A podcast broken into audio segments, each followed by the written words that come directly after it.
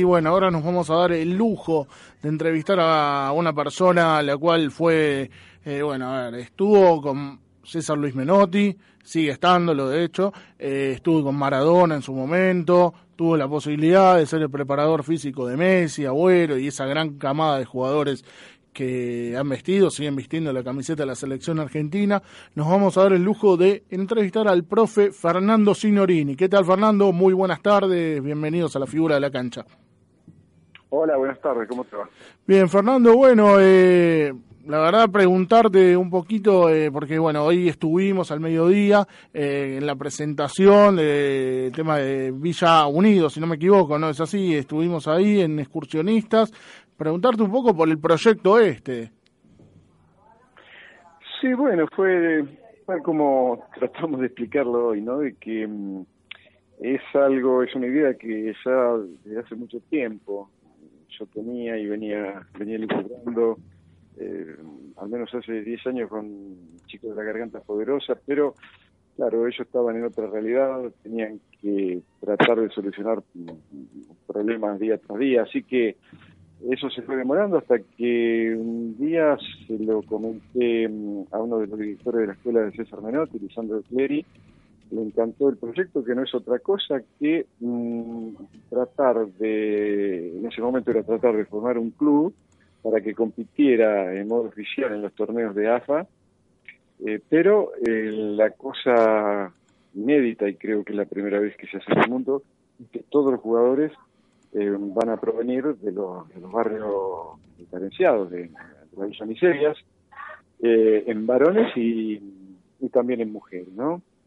Y bueno, esto es una manera de salir a responder a un sistema que es perverso y que se ha tirado mucho en el tiempo, porque mm, hay muchísimos de estos chicos que han salido de, esos lugares, Diego de Ferito, Riquelme en Pacheco, Carlitos Esteban en Fuerte Paz y otros tantos, y lo que vuelve a los barrios es, es prácticamente nada comparado a las ganancias cuantiosas que se llevan los dirigentes y, y los representantes, y sin embargo a estos lugares, que es de donde salen, donde los protegen, los contienen, los educan desde que son chiquitos, no. Entonces, eh, ese estado de cosas tiene que cambiar y esta va a ser la mejor manera porque si bien el camino es muy largo, también cuando se fundaron los principales equipos de Argentina y del mundo, parecía que este presente era utópico.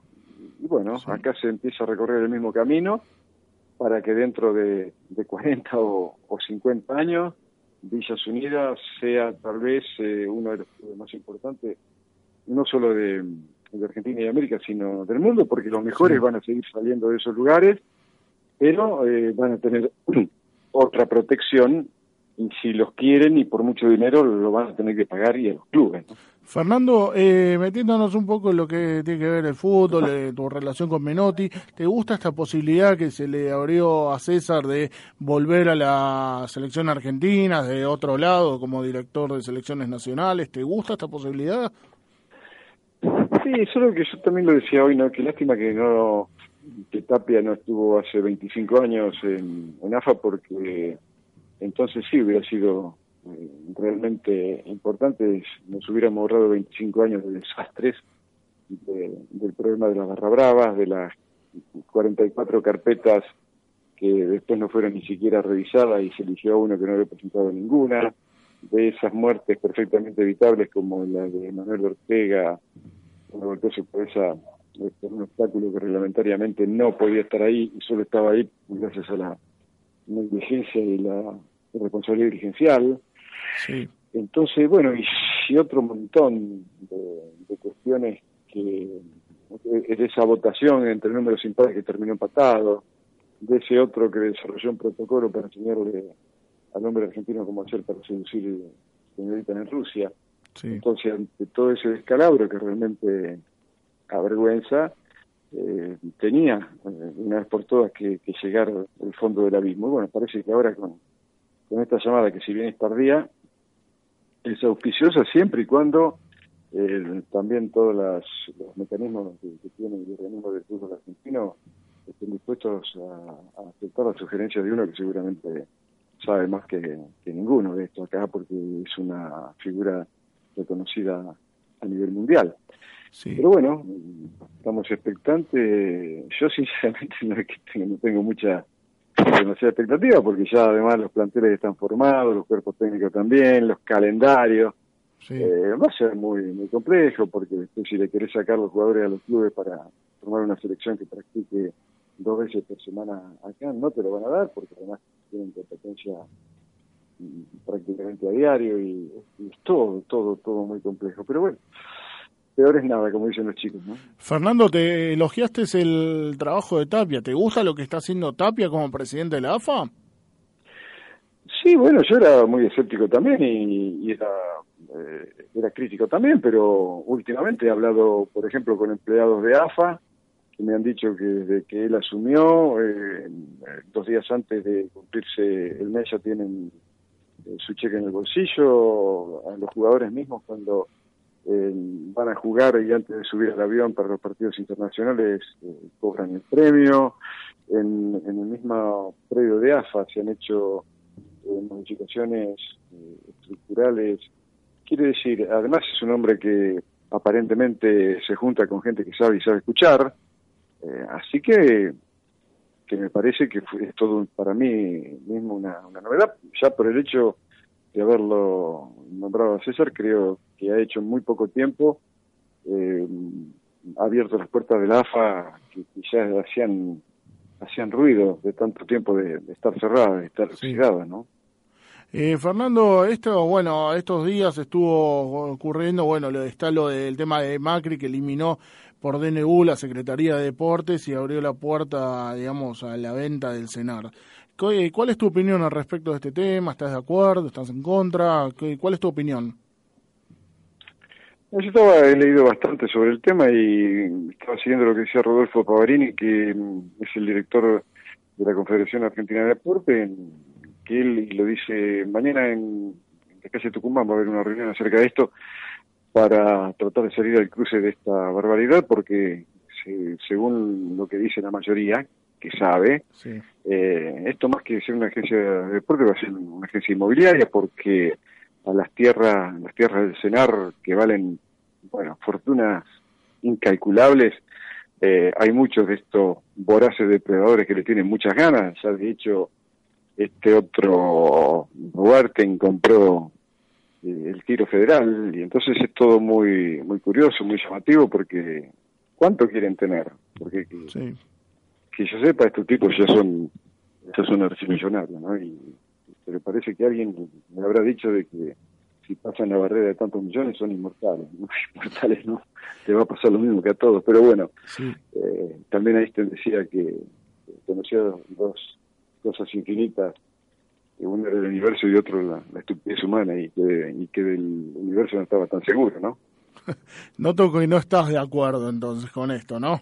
No, no, para nada. Por, claro, porque yo digo, yo, yo respeto mucho eh, al ser humano, eh, este muchacho Diógenes Urquiza, pero no, no, no respeto para nada su investidura porque yo mismo conozco gente muchísimo más capaz que tiene otro otra historia en el deporte y, que con esta medida no se le pasaría ni por la cabeza de tomar, ¿no? Sí. Pero bueno, estamos en este momento de la historia esto. Lo que pasa y menos mal que está reversible porque un día que, no sé cuándo pero ojalá que no se tarde mucho que se cambie el rumbo del gobierno que se cambie esta manera de pensar y de actuar se puede volver al pasado no Fernando, eh, te quiero cambiar un poquito de tema, preguntarte por Maradona, vos estuviste mucho con Diego, ¿cómo, cómo lo ves este presente? ¿Estás contento que Diego esté dirigiendo el fútbol mexicano, que esté dirigiendo un club? Eh, ¿Cómo lo vivís vos esto? No, no, no, contento. No, mira, ayer casualmente estuve viendo un rato de la noche en un partido que, que perdieron en el, último minuto contra Atlético Zacatepec. Sí. Eh, pero no porque, ¿cómo va a estar quien le dio tanto al fútbol argentino, tanta alegría, y que posicionó a la mayoría de los dirigentes en lugares que de otra manera no lo hubieran ni soñado, y él tiene que estar dirigiendo en una segunda al fútbol mexicano? Me parece que quienes dirigen o manejan sus intereses tendrían que, tener otro tipo de habilidad. Esto es como tener una una gaseosa helada en el desierto y no podérsela vender a los que están muertos de sed. Parece que no, no, me deja para nada conforme, claro. Yo creo que tendría que estar ocupando un lugar de importancia dentro de, de la estructura del fútbol argentino. Y lo último que te quiero preguntar, Fernando, y desde ya agradecerte por este contacto. La verdad, eh, con vos es para hacer una entrevista, porque tenés mil anécdotas, una entrevista para hacer 24 horas seguidas. Pero eh, preguntarte lo último que tiene que ver con el fútbol argentino, ¿cómo te está gustando este fútbol argentino, el torneo? Eh, ¿Te gusta cómo se está dando? Eh, ¿Cómo lo estás viendo el fútbol?